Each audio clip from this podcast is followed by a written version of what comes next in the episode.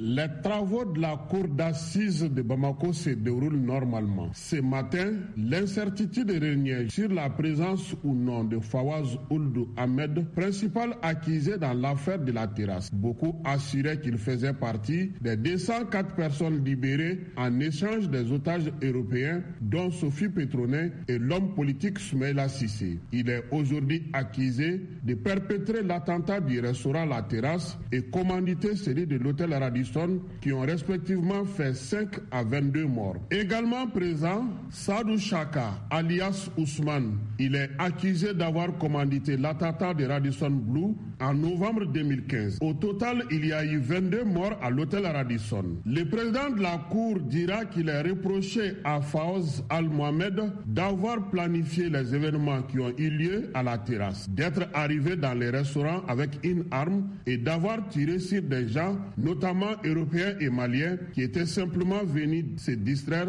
La suspension des séances est intervenue après la lecture des chefs d'accusation. Puis le président du tribunal est revenu dans la salle pour annoncer que le jugement va se poursuivre demain matin. Bamako, Kassim Traoré, VOA Afrique.